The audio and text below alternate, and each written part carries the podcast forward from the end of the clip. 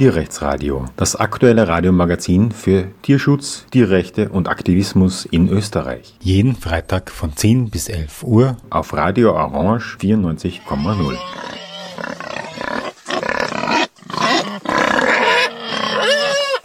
Willkommen zum Tierrechtsradio. Ich muss mich gleich für meine Stimme entschuldigen. Ich habe ein bisschen einen Frosch im Hals, aber das kann uns nicht hindern, wieder eine Radiosendung aufzunehmen und zwar für ähm, die Frage, wie es eigentlich mit der veganen Lebensweise, mit der veganen Ernährungsweise in der Gesellschaft so steht. Es ist ja schon seit langem ein Thema, ich würde sagen in Österreich seit den 90er Jahren. Die vegane Gesellschaft ist, glaube ich, im April 1999 gegründet worden. Und ich habe die Ehre, den Obmann der veganen Gesellschaft Österreich, den Felix Naht, ähm, am Telefon zu haben. Hallo? Ja, hallo, mir ist es gleichermaßen eine Ehre. Ich freue mich, dass ich da sein kann. Ja, danke für deine Zeit. Ähm, jetzt beobachtest du und begleitest du schon lange die ähm, vegane Szene in Österreich, versuchst sie als Obmann der veganen Gesellschaft Österreich zu unterstützen. Lass mich zunächst einmal fragen, so ganz allgemein, wie positiv oder negativ siehst du die Entwicklung der veganen Ernährungsweise bzw. Lebensweise in Österreich in den letzten Jahrzehnten? Also da muss man ein bisschen unterscheiden. Äh, wie ich begonnen habe, mich für das Thema vegan zu interessieren, da gab es platt ausgedrückt vielleicht drei verschiedene Sorten Aufstrich, weißen Tofu und eine Sorte Sojamilch im Supermarkt. Niemand hat gewusst, was vegan überhaupt bedeutet und die, die es gewusst haben, haben geglaubt, man muss bald sterben wegen Mangelernährungen. Und äh, wir haben natürlich auch versucht, äh, Menschen von dieser veganen Lebensweise zu überzeugen. Und zu der Zeit, aber damals, also zwischen 2000 und 2010, ist der Fleischkonsum in Österreich weiterhin immer noch gestiegen. Und es war so ein bisschen äh, eine idealistische, aber fast hoffnungslose Sache. Das hat sich dann eigentlich verändert in den letzten zehn Jahren, äh, weil es ist dann einfach so gewesen, dass die Produktvielfalt im Supermarkt wurde immer größer. Die Anzahl der vegan lebenden Menschen wurde signifikant größer. Früher war es ja fast so, da hat man fast jeden gekannt, den es gab in ganz Österreich. Heutzutage, selbst wenn man sehr, sehr viele Menschen kennt wie ich, äh, sind unzählige, die man nicht kennt. Nämlich also bis zu 160.000 Menschen in Österreich inzwischen. Und vor allem der Fleischkonsum ist in den letzten zehn Jahren eigentlich kontinuierlich gesunken in Österreich. Äh, man kann sagen, laut Statistik Austria Versorgungsbilanzen um ein Kilogramm pro Jahr pro Person im Durchschnitt in den letzten zehn Jahren. Und das ist schon sehr, sehr beachtlich. Wie viel ist das anteilsmäßig? Weil ein Kilogramm kann man sich jetzt vielleicht nicht so vorstellen. Wie viel Prozent ist das zurückgegangen? Naja, es, es hat damals, also der Fleischkonsum oder der Fleischverbrauch, äh, wo dann eben auch die Schlachtabfälle und das Tierfutter dabei sind, war damals so bei 90 Kilogramm und der Verzehr war damals bei 66 und jetzt ist der Verzehr ungefähr bei 58. Das heißt also von, von dem, was man tatsächlich isst, diese 66 Kilo, äh, ein Kilogramm pro Jahr, das ist auf jeden Fall mehr als ein Prozent weniger jedes Jahr. Also eigentlich kann man sagen, in den letzten zehn Jahren ist es insgesamt um 10 Prozent gestiegen. Und das ist insofern beachtlich, weil äh, in anderen Bereichen, wo es dringend notwendig wäre, Reduzierungen zu erreichen, wie zum Beispiel im Straßenverkehr, ist das nicht gelungen und da steigt äh, der Verbrauch von Öl noch immer, leider Gottes. Also ein Prozent pro Jahr heißt, in 100 Jahren leben alle vegan. Kann man das so einfach rechnen? Ich würde das nicht so rechnen, weil äh, ich glaube, dass im Endeffekt es immer darauf ankommt, wie die systemischen Weichenstellungen sind. Und äh, viele Leute machen eben das, was am einfachsten und am günstigsten ist. Und es gibt jetzt schon Länder, wie zum Beispiel die Niederlande, wo es von äh, Question Mark eine große Untersuchung gab, wo von einem Warenkorb im Supermarkt in mehr Fällen das pflanzliche Pendant günstiger ist als das Tierprodukt. Und äh, es gibt auch andere Beispiele, wie zum Beispiel auch in Österreich IKEA. Da sind jetzt die Fleischlosbällchen schon um einen Cent günstiger als die Fleischbällchen und die Gemüsebällchen sind überhaupt um ein bis zwei Euro günstiger. Und das ist jetzt sozusagen der neuralgische Punkt, der bald kommt, wo die Tierprodukte günstiger sind. Und ich glaube, ab dem Zeitpunkt äh, wird das natürlich einfach noch viel, viel mehr sich verstärken. Jetzt äh, schlägt das Imperium ja zurück. Die EU oder auf EU-Ebene wurde versucht, diese Begriffe für pflanzliche Milch und ähm, Alternativprodukte zu Fleisch zu streichen, sodass man das also nicht mehr als Schnitzel, als Wurst und als Milch bezeichnen darf und als Joghurt. Ähm, wie siehst du diese Bedrohung? Sie wurde ja teilweise abgewendet. Ja, da muss man unterscheiden. Also es gibt ja schon sehr, sehr lange den Bezeichnungsschutz für Milch. Das heißt, die Begriffe Milch, Joghurt, Käse, die sind ja tatsächlich für die Hersteller und auch für den Handel verboten, für pflanzliche Produkte zu verwenden. Zusätzlich wollte ja die EU diesen Burger-Ban einführen, dass man zu einem vegetarischen Burger nicht mehr Burger sagen darf und auch zu einem Würstchen nicht mehr Würstchen. Und das hat aber im EU-Parlament keine Mehrheit gefunden. Zur gleichen Zeit wurde aber eine Verschärfung des Bezeichnungsschutzes für Milch beschlossen im EU-Parlament, wo es dann darum ging, dass man auch nicht mehr einen Bezug zu Milch herstellen darf oder sagen kann, so wie Milch oder verbraucht weniger CO2 als Milch, wo auch verboten werden sollte, dass man Packungen verwendet, die ähnlich aussehen wie Milch oder auf den Packungen ein Glas Hafermilch, weil das könnte auch zu Verwechslungen mit Kuhmilch führen. Und äh, das wurde aber im Endeffekt dann im Rat und äh, auch in den anderen EU-Institutionen abgelehnt. Das ist jetzt auch einmal wieder vom Tisch. Aber es gibt immer wieder diese Versuche. Und äh, jetzt, nachdem das auf EU-Ebene abgewandt wurde, äh, ist es zum Beispiel auf nationaler Ebene in einigen Ländern so. In Südafrika oder in Frankreich gibt es jetzt nationale Gesetzgebungen, die sich aber natürlich dann wiederum auswirken könnten auf den Binnenmarkt und dann wiederum Dominoeffekte vielleicht auf die Nachbarländer haben könnten. Und das ist schon eine ernstzunehmende Bedrohung, weil wenn ich ein Produkt verkaufen will und ich darf nicht mehr sagen, wie es schmeckt, für was es verwendet werden kann, wie es ausschaut oder äh, überhaupt irgendwelche Assoziationen hervorrufen kann. Also wenn ich zum Beispiel die Hafermilch dann einen Plastikkanister füllen müsste, wo dann keine Abbildung mehr oben sein darf und nur noch draufstehen darf, Alternativgetränk aus Hafer, dann ist natürlich die Frage, wie kann man die Leute dementsprechend erreichen. Also die Fleischlobby und die Milchlobby versucht dann natürlich über unlautere Methoden einfach die Kommunikationsmöglichkeiten einzuschränken. Und äh, das Gute ist, dass sie teilweise äh, das nicht schaffen und dass man das abwehren kann, aber das Schlechte ist, dass sie es immer wieder versuchen und äh, zeugt aber eigentlich auch schon davon, dass sie wissen, dass es bergab geht. Wie sehr ist äh, die vegane Subkultur bereits ein wirtschaftlich mitbestimmender Faktor in dieser Sache? Es klingt ein bisschen so, wenn du das erzählst, dass man doch auch politisch sich nicht so ganz mit den veganen Menschen umzugehen traut, wie man will. Also man hört ein bisschen drauf.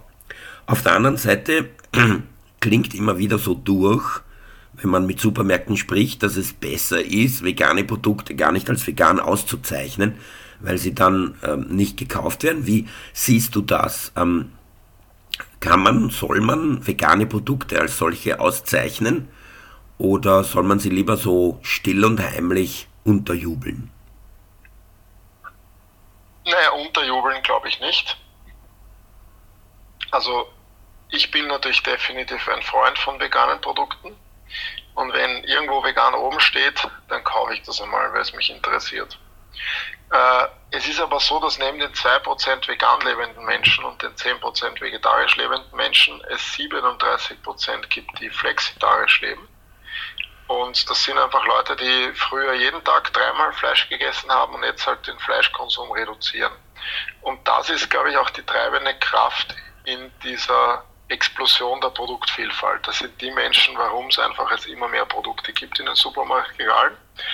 Und da gibt es schon Studien, die besagen, dass zum Beispiel Attribute wie pflanzliches Protein, rein pflanzlich, ähm, plant-based vielleicht auch, dass das äh, weniger negative Assoziationen weckt bei Menschen, die vielleicht ihren Konsum an Tierprodukten reduzieren wollen, aber die vielleicht negative Assoziationen mit dem Begriff vegan haben, weil vegan ist ja einerseits äh, sind das ja Lebensmittel, die geschmeckt haben, die jetzt fehlen und andererseits hat das auch ein bisschen so einen ideologischen Beigeschmack.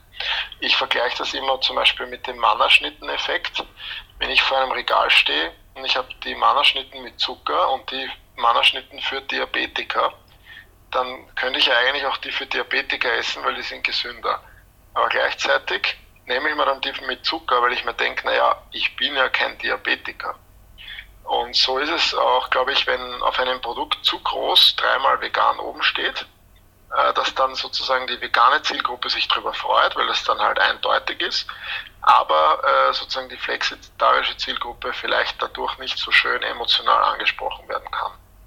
Deswegen empfehle ich schon auf Speisenkarten und auf Produkten sozusagen die Geschmacklichkeit, die Kulinarik, die Qualität, die Charakteristik des Produktes, die Herkunft zu betonen und nicht zu sehr überzubetonen, dass es vegan ist. Wie siehst du die Entwicklung bei Rewe, wo man die veganen Wurstprodukte unter die Tierprodukte mischt, die veganen Käseprodukte unter die Käseprodukte, Joghurt unter Joghurt? wie man es auch immer bezeichnet, aber man muss jetzt jedenfalls, wenn man diese Produkte sucht, unter die Tierprodukte gehen und dort das finden. Für vegan lebende Menschen sicher ein Aufwand, abgesehen davon wird man diesen Tierprodukten ausgesetzt und man sieht nicht so wirklich im Überblick, was gibt's eigentlich Neues und was ist da. Auf der anderen Seite ist eben vielleicht gerade der Effekt relevant, den du angesprochen hast, dass Menschen nicht zum veganen Regal gehen, wenn sie nicht vegan sind obwohl sie eigentlich gern pflanzlich essen würden. Ja, es ist so, dass ja, äh, ich habe es ja bei mir selbst beobachtet, wie ich vegan wurde, habe ich einmal suchen müssen, wo sind die ganzen Sachen. Und seitdem kaufe ich im Supermarkt plus minus meistens ähnliche Sachen und in gewisse Sektionen im Supermarkt schaue ich gar nicht rein. Zum Beispiel in die Fleischabteilung. Äh, und so Gewohnheiten entwickeln natürlich alle, die einkaufen gehen. Und es gibt Studien vom Good Food Institute aus den USA, dass wenn man Fleischalternativen im Fleischregal positioniert, dass dann die Leute, die regelmäßig Fleisch kaufen und dort immer vorbeikommen, eher dazu geneigt sind, diese Sachen auszuprobieren. Ähm, aber auf der anderen Seite, die, die jetzt schon streng vegan leben, natürlich am liebsten ein getrenntes Regal hätten. Das heißt, insgesamt wäre es wahrscheinlich, um alle Zielgruppen zu erreichen, am besten, man würde es untermischen ins gleiche Regal für die flexitarischen Menschen und hätte ein eigenes Regal für die veganen Menschen. In der Praxis gibt es aber nicht unendlich viele Regale und der Supermarkt muss sich entscheiden. Und Rewe oder Billa probiert das jetzt eben aus, wie sich das auswirkt. Und Studien ne-, legen nahe, dass vielleicht die Verkaufszahlen steigen weil die flexitarischen Menschen ihrer Gewohnheit weiter nachgehen können und neue Produkte kennenlernen, ohne die gewohnten Regale verlassen zu müssen. Ähm, auf der anderen Seite muss man natürlich schauen, wie sich das jetzt auswirkt, weil die veganen Menschen haben natürlich gedacht, dass die Produkte immer dort und dort sind und dann waren sie plötzlich ganz woanders und haben das halt auch nicht mehr, mehr gefunden. Ähm, ich kann da letztendlich nicht sagen, was am besten ist. Aber ich würde meinen, äh, für die Sache ist am besten, wenn sich die pflanzlichen Produkte am besten verkaufen. Und da sind die Supermärkte eben gerade dabei, das irgendwie auszuloten. Für mich persönlich ist es natürlich auch nicht jetzt so schön, wenn ich dann am Fleischregal vorbeigehen muss. Aber wenn es dafür eine größere und schönere Produktvielfalt gibt und ich dort Sachen kriege, die es vielleicht woanders nicht gibt, dann nehme ich das aber auch vielleicht in Kauf. Unser Thema heute ist die Entwicklung der veganen Subkultur zunächst in der Gesellschaft, aber eben auch die Entwicklung der Ernährungsgewohnheiten der Gesellschaft hin zu pflanzlich. Es gibt ja sehr, sehr viele Gründe, das zu tun. Das sind jetzt nicht unser Thema heute, diese Gründe. Aber Stichwort Tierleid, Stichwort Massentierhaltung, Stichwort Klimawandel, Stichwort Ressourcenverschwendung, Stichwort Hunger in der dritten Welt. Man könnte viele Argumente anführen und eigentlich, wenn die Menschen vernünftig und rational wären, müssten sie sich über jeden veganen Menschen freuen. Was aber leider nicht der Fall ist, wenn man soziale Medien verfolgt. Ich spreche mit Felix Naht, dem Langzeitobmann der Veganen Gesellschaft Österreich, der die Entwicklung zur veganen Ernährungsweise seit vielen Jahren verfolgt. Ähm, die Vegane Gesellschaft Österreich gibt ja ein Vegan-Label heraus. Kürzlich hatte ich ein Treffen mit einem Schweinezüchter, der auch Bauernbund Funktionär ist und der hat mir stolz ein ähm, Kürbiskernöl geschenkt, das auch ein Vegan-Label trägt. Ähm, wie gut läuft das Vegan-Label? Wie, wie gut entwickelt sich das? Ja, Martin, es ist fast äh, schlimm, dir zuzuhören. Ich hoffe, äh, deine Stimme erholt sich noch im Laufe der Sendung. Ähm, das vegane Gütesiegel, das V-Label, das gibt es jetzt in Österreich seit knappen 20 Jahren. Wir haben eigentlich jetzt sogar die 20 Jahr Jubiläums, Jubiläumsausgabe im Magazin dazu. Und es ist ein europäisches Gütesiegel und in Österreich ist die Vegane Gesellschaft Österreich die Vergabestelle. Es ist möglich, vegetarische und vegane Produkte zu kennzeichnen, wobei inzwischen 80 Prozent aller Anträge für vegane Produkte reinkommen. Das heißt, vegetarische Produkte spielen eine, eine eher geringere Rolle. Und das Gütesiegel äh, hat sich von einem sehr, sehr niedrigen Niveau gut entwickelt. Ich kann mich erinnern, äh, wie wir angefangen haben. Da gab es drei Produkte bei Merkur damals noch, plus äh, Nüsse und Samen und äh, andere Produkte von der Firma Seeberger. Das waren die ersten österreichischen Firmen, die mit dem Gütesiegel kooperiert haben. Inzwischen ist es so, dass wir mit allen den fünf Big Players, mit den äh, Marktführern, nämlich Billa, Spar, Hofer und Lidl äh, und eben Billa Plus, zusammenarbeiten. Alle Supermärkte verwenden das Gütesiegel und äh, legen auch Wert darauf, dass Hersteller und, und Lieferanten äh, sozusagen sich dadurch auch zertifizieren lassen, um einfach selbst auch eine Sicherheit zu haben. Und wir arbeiten zusammen mit über 400 Firmen, die in Österreich Lebensmittel herstellen.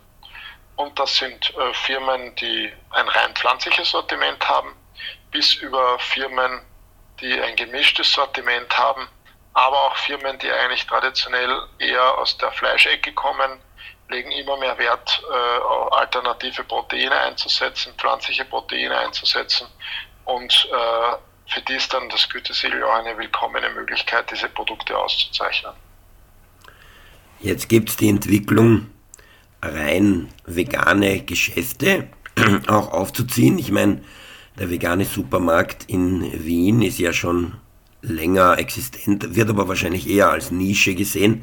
Da gehen dann spezifische Leute hin. Jetzt gibt es aber auch einen rein veganen Biller, keinen veganen Burger King. Wie siehst du diese Entwicklung? Ist die positiv oder sollte man eher in Omni-Supermärkten mehr vegane Produkte reinbringen? Naja, ich hoffe ja nicht, dass die Frage ist entweder oder. Also äh, der Stefan Maran, das ist ja der große Pionier der Biosupermärkte in Österreich, der hat ja damals also zehn Filialen Maran Bio aufgebaut, äh, hat die dann ja verkauft und ist dann wieder zurückgekommen und hat er vor, glaube ich, inzwischen fast schon zehn Jahren eben den Maran Vegan Supermarkt aufgemacht. Und damals war er da wirklich äh, ein echter Pionier. Jetzt, wie du schon sagst, im August hat der äh, der Burger King am Westbahnhof 100% vegan aufgemacht und danach auch der Pflanzilla im Gerngroß. Und bei beiden Firmen, nämlich bei Billa und bei Burger King, ist ja nicht nur zu beobachten, dass die die eine kleine Filiale aufgemacht haben, sondern dass auch das komplette andere Sortiment immer pflanzlicher wird. Also ungefähr zu der Zeit, wo Billa diese Pflanzilla-Filiale aufgemacht hat, ist in jedem Billa in ganz Österreich das Sortiment immer größer geworden von den pflanzlichen Produkten. Es gibt inzwischen in 140 Billa-Filialen in ganz Österreich auch schon den Leberkäse, den Gustel in der Heißtheke, wo man den warmen Leberkäse sich in die Semmel tun kann. Es gibt bei Billa auch, und das ist eigentlich eine interne Information, äh, haben sie eine Person gesucht, die nur für Plant-Based spezialisiert ist. Und die haben jetzt im Einkauf eine total hochqualifizierte, engagierte Person, die nur sich für Plant-Based Produkte kümmert, quer über alle Kategorien. Also Billa hat wirklich Geld in die Hand genommen, um hier Akzente zu setzen und will da Nummer eins werden im Plant-Based-Bereich. Und der Pflanzilla ist eben eine Initiative davon, aber ich glaube, man sieht es auch in den anderen Filialen. Und beim Burger King genauso. Es gab ja ungefähr zu der Zeit, wie der Burger King am Westbahnhof auch gemacht hat. Zuerst gab es mal nur den Plant-Based Whopper, der hat aber noch gar keine veganen Soßen gehabt. Dann kam der Plant-Based Long Chicken, der dann schon vegane Soßen hatte und ein Gütesiegel dann waren plötzlich alle Burger, die es beim Burger King gibt, auch plant-based erhältlich. Und äh, es wurden noch zusätzlich vegane Produkte lizenziert. Und inzwischen äh, ist es so, dass ich von Burger King höre, dass die Nachfrage eigentlich sehr gut ist, nämlich in ganz Österreich und nicht nur in dem einen Burger King am Westbahnhof. Und ich finde das einfach eine positive Entwicklung, weil im Burger King in Vöcklerbruck oder im Burger King in Simmering sitzen einfach andere Leute als zum Beispiel im sechsten Bezirk in einem Naturkostbistro. Und äh, es geht, glaube ich, darum, so viel wie möglich Leute anzusprechen.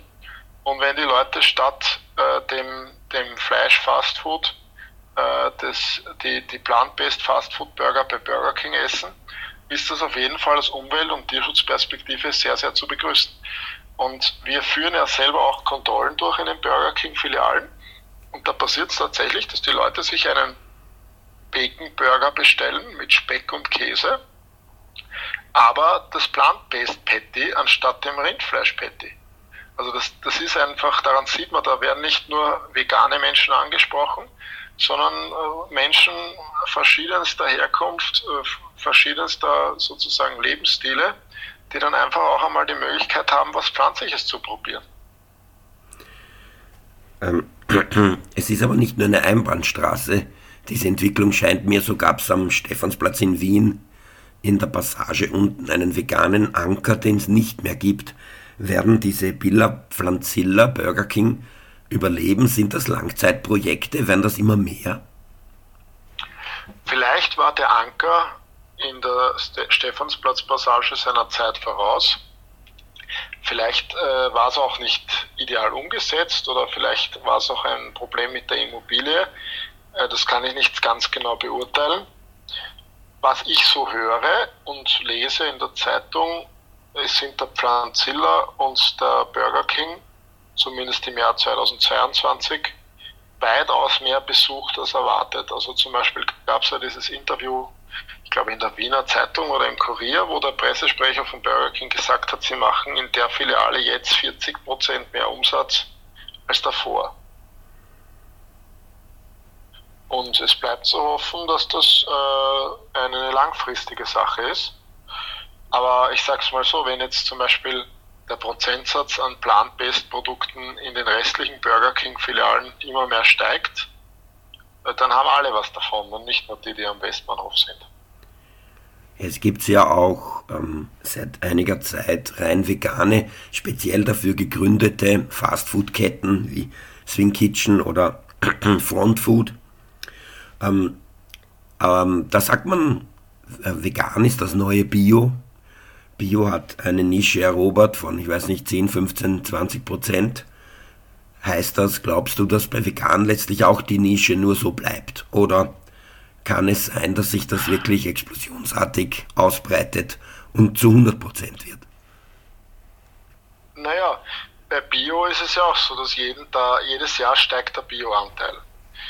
Und es gibt zum Beispiel die Stadt Kopenhagen, wo die öffentliche Verpflegung in allen städtischen Einrichtungen schon zu 95% Bio ist. Das heißt, ich glaube, äh, die Zukunft liegt weiterhin in Bio. Das ist ja nichts, was irgendwie seitdem gesunken ist. Was ich auch sehen kann äh, aus der Geschichte des biologischen Landbaus, dass mir alle erzählen, es war früher eine Nische und nachdem der Biller begonnen hat, ja natürlich einzuführen, äh, haben plötzlich die Naturkostläden dann teilweise auch mehr Besuche gehabt und die Großhändler, weil über den Biller Leute das erst kennengelernt haben. Und ich habe erst unlängst mit dem Stefan Maran telefoniert, von Maran Vegan, und habe ihn gefragt, was er eigentlich über den Pflanziller denkt. Und er sagt, seit der Pflanziller offen hat, kommen ganz neue Leute zu ihm, die vorher nie da waren. Und die Hoffnung ist, und so schaut es eigentlich auch aus, dass sich das gegenseitig irgendwie befruchtet. Und äh, hoffentlich wird vegan und plant-based auch so eine Erfolgsgeschichte wie Bio. Jetzt gibt es auch beim Alpenverein eine vegan oder fast völlig vegan, vegetarische, jedenfalls fleischlose Hütte, die Franz-Fischer-Hütte in den niederen Tauern. Ähm, was hältst du von diesem Projekt? Dazu muss man allerdings sagen, dass es ja fast 500 Hütten gibt vom Alpenverein und nur eine davon ist fleischlos.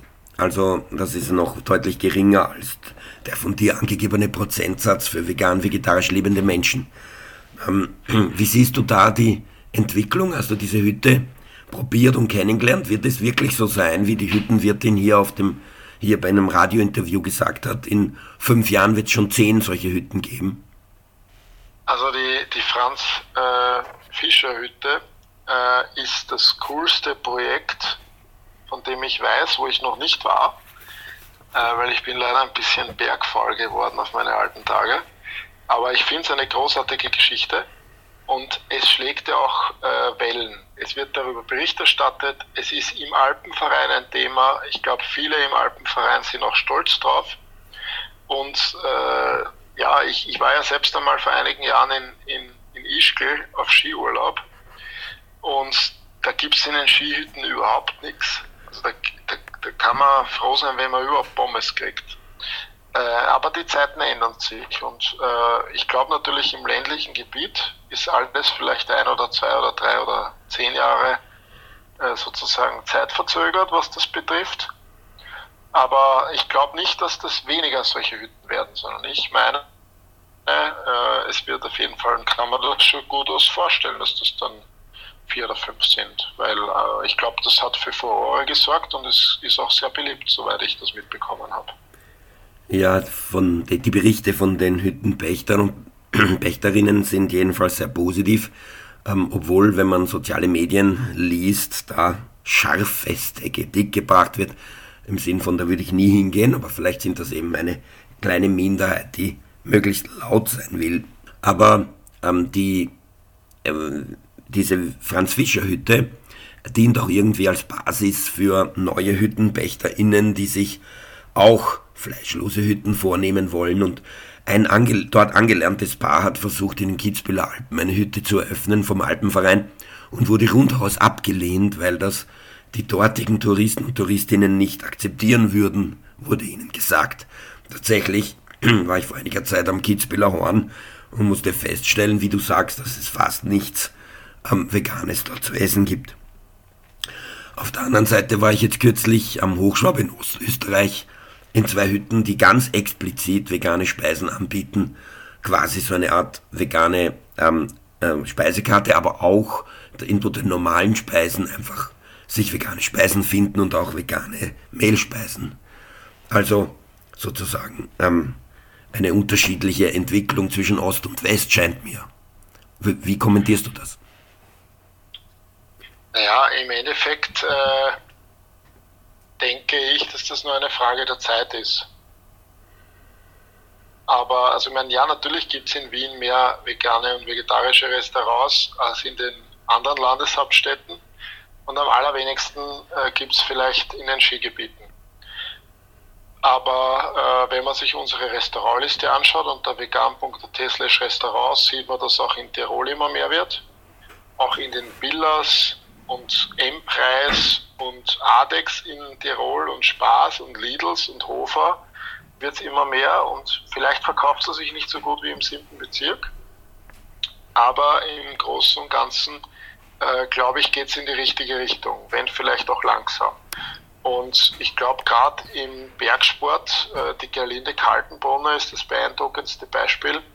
Äh, dass das einfach eine super Harmonie auch gibt. Äh, Bergsteigen, in dem Fall ja sogar Leistungssport und Extrembergsteigen und die pflanzliche Ernährung. Die Gerline Kaltenbrunner wird auch dieses Jahr bei uns auf der Vegan Planet sein und einen Vortrag darüber halten. Und äh, ich glaube, dass das auch in, in Bergsteigerkreisen letztendlich Schule machen wird. Weil Leute, die die Alpen genießen und gerne in der Natur sind, glaube ich, haben einfach das Potenzial, auch durch diese Schönheit der Natur eine Affinität zu Umweltschutz und zu Klimaschutz zu bekommen. Und da ist eigentlich der Weg dann zur pflanzlichen Ernährung auch nicht mehr weit. Also ich, ich sehe das optimistisch in die Zukunft.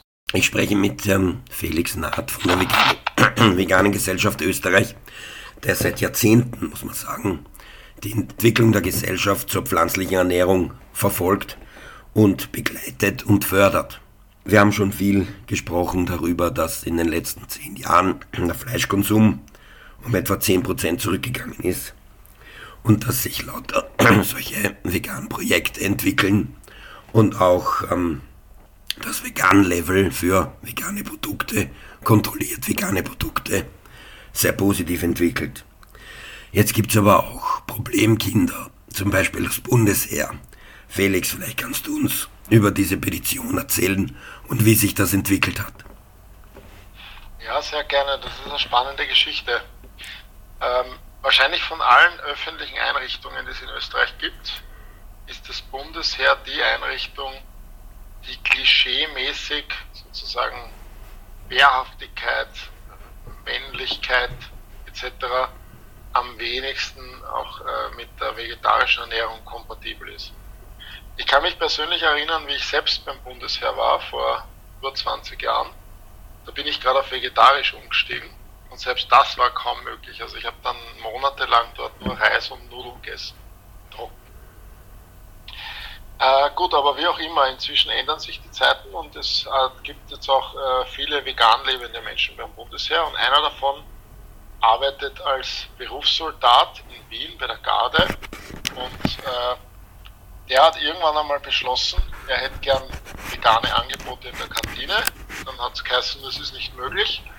Und dann hat er sich gedacht, naja, dann starte ich doch eine parlamentarische Bürgerinneninitiative, weil letztendlich äh, die in der Kantine können eigentlich nichts machen, wenn die gesetzlichen Rahmenbedingungen dafür nicht da sind.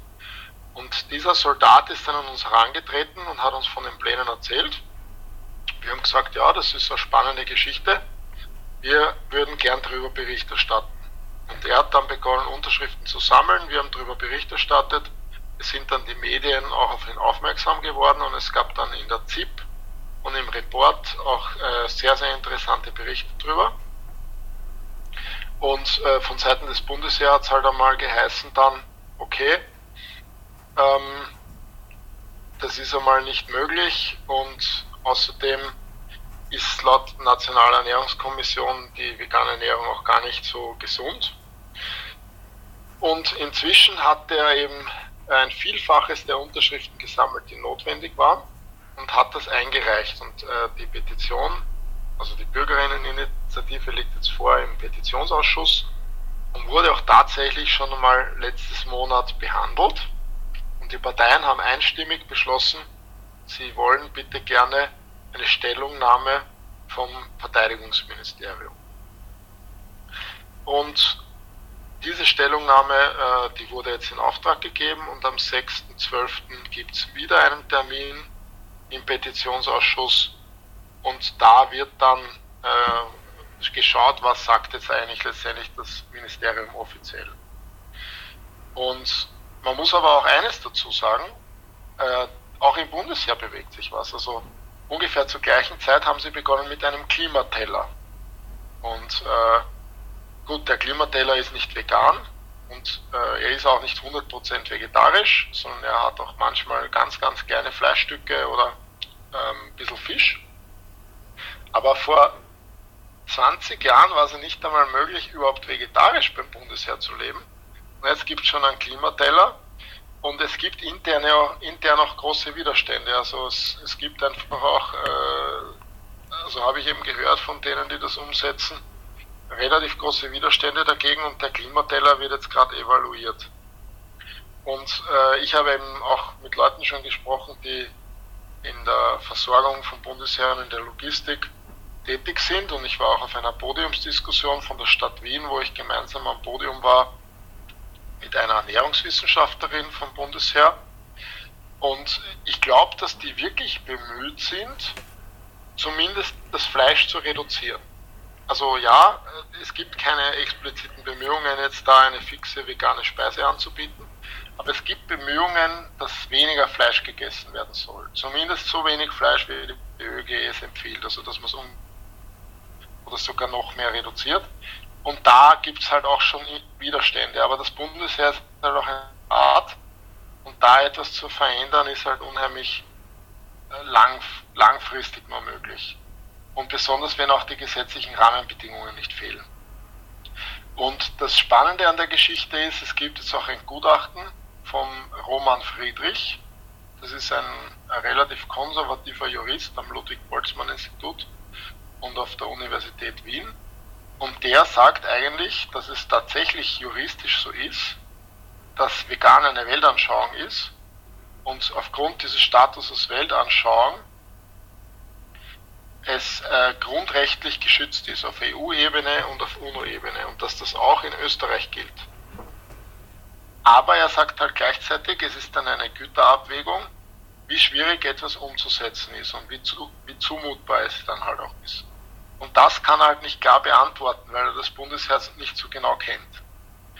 Und äh, Fakt ist auch, dass einige äh, ParlamentarierInnen gibt, also konkret äh, habe ich äh, demnächst auch einmal einen Termin mit einem Abgeordneten von den Grünen dazu und war auch schon mit einigen davor in Kontakt, die aufgeschlossen sind und die das gar nicht so absurd finden. Und ich glaube, da ist noch nicht das letzte Wort gesprochen und äh, politisch gesehen äh, gibt es da auch noch gewisse Chancen. Wie das dann auch in der Praxis ausschauen wird, kann ich nicht sagen. Aber ich finde es einmal unheimlich positiv, dass das nicht nur komplett vom Tisch gewischt wird, sondern dass da jetzt wirklich einmal ein gewisser Prozess in Gang gesetzt wurde und dass es auch im Bundesheer Menschen gibt, die eigentlich sagen, okay, so viel Fleisch brauchen wir auch nicht unbedingt. Jetzt hast du gesagt. Das ist fast ein bisschen zweckoptimistisch, aber äh, würde ich jetzt einmal auch das Positive sehen. Jetzt hast du gesagt, dass ähm, es als äh, vegan Leben, als Ideologie, als Weltanschauung gesehen wird. Vorher habe ich dich eher so verstanden, dass du das kritisch gesehen hast, weil dadurch vegan so in eine Ecke gedrängt wird und als Nischenprodukt und nicht für alle ein, eine Alternative naja, ist. Das, das, wie, wie würdest das du das eine ist jetzt, das ist, ich rede, also das, was ich jetzt gesagt habe, sind einfach juristische Begrifflichkeiten. Also Religion und Weltanschauung sind grundrechtlich geschützt. Äh, juristisch gesehen äh, ist vegan auch ganz klar als Weltanschauung zu betrachten. Das sagt zum Beispiel der Ralf Müller-Amenitsch, der dieses Buch geschrieben hat, Vegan im Recht. Wir haben ja die Österreich-Fassung davon rausgegeben. Und das sagt auch zum Beispiel die englische Regierung und, und, und. Dass aber eine Weltanschauung vielleicht von denen, die die Weltanschauung nicht teilen, nicht unbedingt das sehr sympathisch betrachtet wird, das ist wieder was anderes. Das hat dann eher was mit Verkaufspsychologie zu tun. Kommen wir zu einem anderen Problemkind, den Kindergärten und Schulen. Das ist für mich besonders relevant, weil ich eben zwei Kinder im Kindergarten habe und sich herausstellt, dass das wirklich sehr, sehr schwer ist, hier, selbst in Wien, eine vegane Ernährung zu bekommen. Wie ist da die Entwicklung? Wann ist abzusehen, dass das möglich ist? Weil mein Gefühl ist, dass sehr, sehr viele vegan lebende Eltern, die sehr gern ähm, ihre Kinder vegan ernähren würden, das schlicht und einfach nicht können, weil der soziale Druck auf die Kinder in omnivoren Kindergärten zu groß wird und man ihnen das nicht zumuten will. Ja, das ist definitiv eine sehr, sehr große Baustelle. Das ist etwas, was ich auch äh, unheimlich wichtig fände, dass sich da was tut, aber wo auch uns ein bisschen die Hände gebunden sind. Also prinzipiell ist es so, der Gesetzgeber ähm, bietet den öffentlichen Einrichtungen die Möglichkeiten, Ausschreibungen zu machen. Also in, in Wien zum Beispiel ist es so, dass Kindergärten und Schulen äh, kochen nicht selbst, sondern da gibt es Ausschreibungen von der Stadt Wien oder vom Elternverein oder von wem auch immer. Und da wird definiert, was will man. dann machen Catering-Unternehmen Angebote. Und man muss eigentlich das Catering-System der Stadt Wien insofern loben, als dass die Bioquote höher ist als in anderen Bundesländern. Und es gab auch einmal Untersuchungen, dass eigentlich die Kindergärten und die Schulen die einzigen Bereiche sind, wo wenig verkocht wird, als die ÖGE empfiehlt. Entschuldigung. Und in den Krankenhäusern und Pensionistenheimen und Gefängnissen und überall anders wird mehr Fleisch verkocht, als die ÖGE empfiehlt. Aber solange die Nationale Ernährungskommission oder die ÖGE von einer veganen Ernährung für Kinder abrät, traut sich kein einziger Verantwortlicher, der eine Ausschreibung macht, vegane Ernährung sozusagen als Kriterium auszuschreiben. Weil einfach juristisch große Sorge ist, dass man dann irgendeiner Art und Weise haftbar sein könnte, falls einmal was passiert. Das heißt, der, der springende Punkt ist, es bräuchte Guidelines, Dietary Guidelines für vegane Ernährung, die besagen, wie eine vegane Ernährung auszusehen hat. Dieses und jenes Vitamin muss geachtet werden, so und so viele Portionen von dem und dem und so weiter. Wonach dann Diätologinnen sich halten können, die dann Speisepläne machen und dann wiederum die Küchen einfach das kochen können. Und daran scheitert es. Also es gibt in Österreich keine Dietary Guidelines für Erwachsene und schon gar keine für Kinder. Und es wird noch dazu für Kinder von der veganen Ernährung abgeraten. Und solange das auf politischer Ebene bestehen bleibt, kann es noch so viele Eltern geben, die äh, da unter der Situation extrem leiden und noch so viele Kinder, die darunter leiden. Aber es wird wahrscheinlich nicht realistisch sein, das umzusetzen.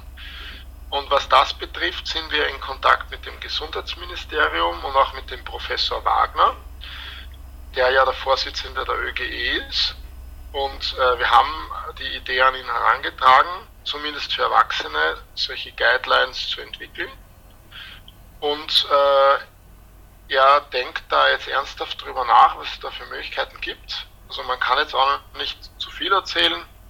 Aber wir probieren hier einfach Gespräche zu führen mit den Fachverbänden. Wir probieren Gespräche zu führen mit der Nationalen Ernährungskommission, mit dem Gesundheitsministerium.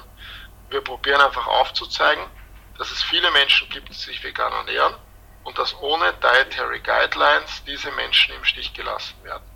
Weil wie sozusagen, wenn nicht einmal der Staat offizielle Empfehlungen rausgibt, wie eine gesunde Ernährung auszusehen hat, auf was sollen sich die Menschen dann verlassen? Ich glaube, es sind inzwischen einfach schon so viele, die sich pflanzlich ernähren, dass sowas halt längst überfällig ist.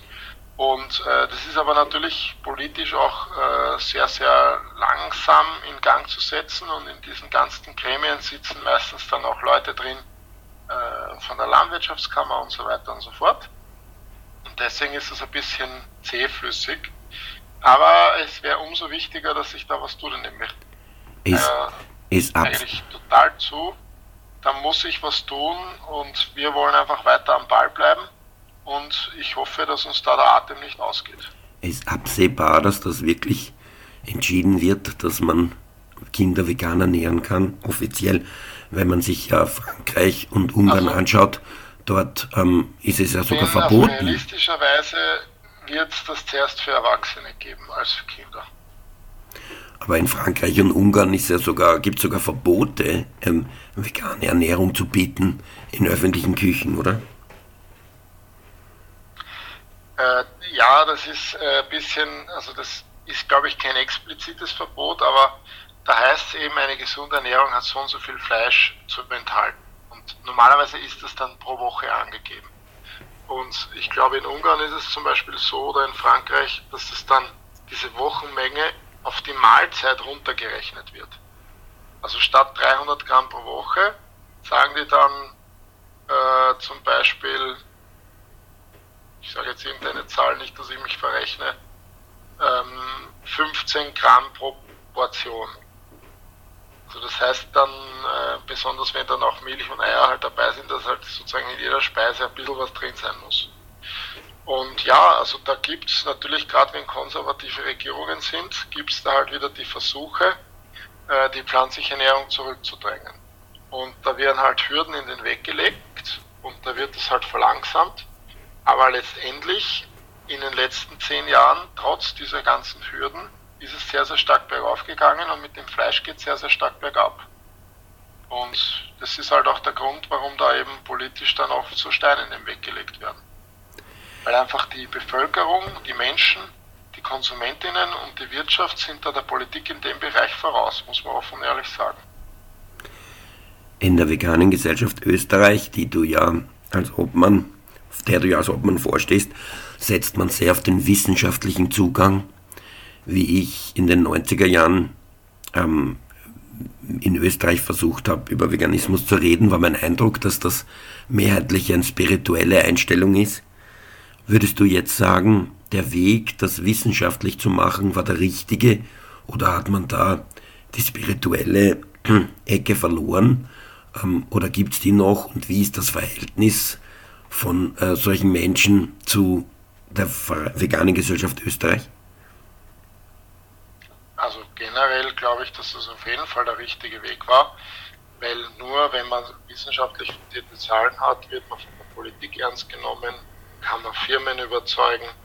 Äh, wir arbeiten sehr viel mit Statistiken, mit äh, Marktanalysen im Ernährungsbereich. Unsere Katharina Better ist inzwischen nominiert worden, Teil der Nationalen Ernährungskommission zu sein. Wenn die unseriös äh, argumentieren würde, dann wäre das natürlich überhaupt nicht möglich, dass die so akzeptiert ist in der Ernährungscommunity. Also das war auf jeden Fall der richtige Weg. Ich glaube, inzwischen ist es einfach so, dass äh, so viele verschiedene Leute vegan leben, äh, vielleicht spirituellere Leute. Es gibt auch im religiösen Bereich einige Gruppen, die da sehr stark vertreten sind. Zum Beispiel also da auch in Österreich die Community der Sieben-Tages-AdventistInnen. Ähm, aber es gibt auch äh, komplett unspirituelle Menschen. Es gibt inzwischen viele Kampfsportler, Kampfsportlerinnen. Es gibt alte, junge Eltern äh, und so weiter und so fort. Und ich glaube, jeder hat da so seinen Platz irgendwie. Wobei wir als Verein halt einfach schon klipp und klar versuchen, zahlenbasiert und, und wissenschaftlich zu argumentieren. Aber gleichzeitig auch äh, nicht zu trocken, sondern auch diese Zahlen und, und Fakten einfach so zu verpacken, dass es für alle zugänglich ist. Wir haben jetzt nur noch sehr wenig Zeit, vielleicht zwei Minuten. Ein kurzes Wort zur veganen Gesellschaft. Wie geht's der? Ähm, insbesondere angesichts der Krise entwickelt sie sich ähm, und vielleicht magst du auch kurz Werbung machen, wie man sie unterstützen kann. Ja, sehr gerne. Also ganz generell ist es so, dass die vegane Gesellschaft wurde ja, wie du schon sagst, äh, von sehr weisen und visionären Menschen schon im Jahr 1999 gegründet. Ich bin ungefähr dabei seit, seit 18, 19 Jahren, würde ich mal schätzen. Damals äh, gab es eigentlich kaum Geld, unter 100 Mitgliedern, keine Angestellten und alles ist ehrenamtlich passiert. Inzwischen haben wir es geschafft, dass wir jetzt ein Team schon haben von 27 Angestellten. Zwar nicht alle Vollzeit, aber immerhin wir haben über 5000 Mitglieder, die uns finanziell regelmäßig unterstützen. Wir haben sehr, sehr große Kommunikationskanäle, wo wir wirklich probieren, stark zu kommunizieren über E-Mail, über Social Media. Wir haben auch Kontakte in Politik und Wirtschaft und versuchen da wirklich unser Bestes zu geben. Ja, aber natürlich äh, die, die Krise und auch davor Corona hat uns natürlich auch betroffen. Wir konnten ein bis zwei Jahre fast überhaupt keine Veranstaltungen machen keine Messen. Unseren Ball haben wir entfallen lassen müssen und auch die Vegan sind sehr, sehr oft verschoben worden. Und äh, ja, jetzt momentan wird alles teurer. Äh, das betrifft uns natürlich auch. Und wer uns unterstützen will und kann, dass wir diese Arbeit weiter fortsetzen und dass wir vielleicht sogar noch eins oben draufsetzen und, und, und sogar mit noch größerem Engagement in die Zukunft gehen, äh, der kann natürlich uns regelmäßig unterstützen oder vielleicht auch spenden oder uns auf Social Media folgen, unseren Newsletter abonnieren, Freunden, Freundinnen davon erzählen. Alle Infos finden sich auf vegan.at im Internet. Vielen Dank, Felix, für deine Zeit und deine Energie in dieser Sache. Ähm, es gibt am 29. Oktober eine Großpelzdemo in Wien, Treffpunkt um 13 Uhr am Westbahnhof in der Marilfer Straße und den Tierrechtskongress vom 20. bis 23. Oktober ähm, unter tierrechtskongress.at alle Informationen. Für die Sendung verantwortlich Martin. Tierrechtsradio, das aktuelle Radiomagazin für Tierschutz, Tierrechte und Aktivismus in Österreich. Jeden Freitag von 10 bis 11 Uhr auf Radio Orange 94,0.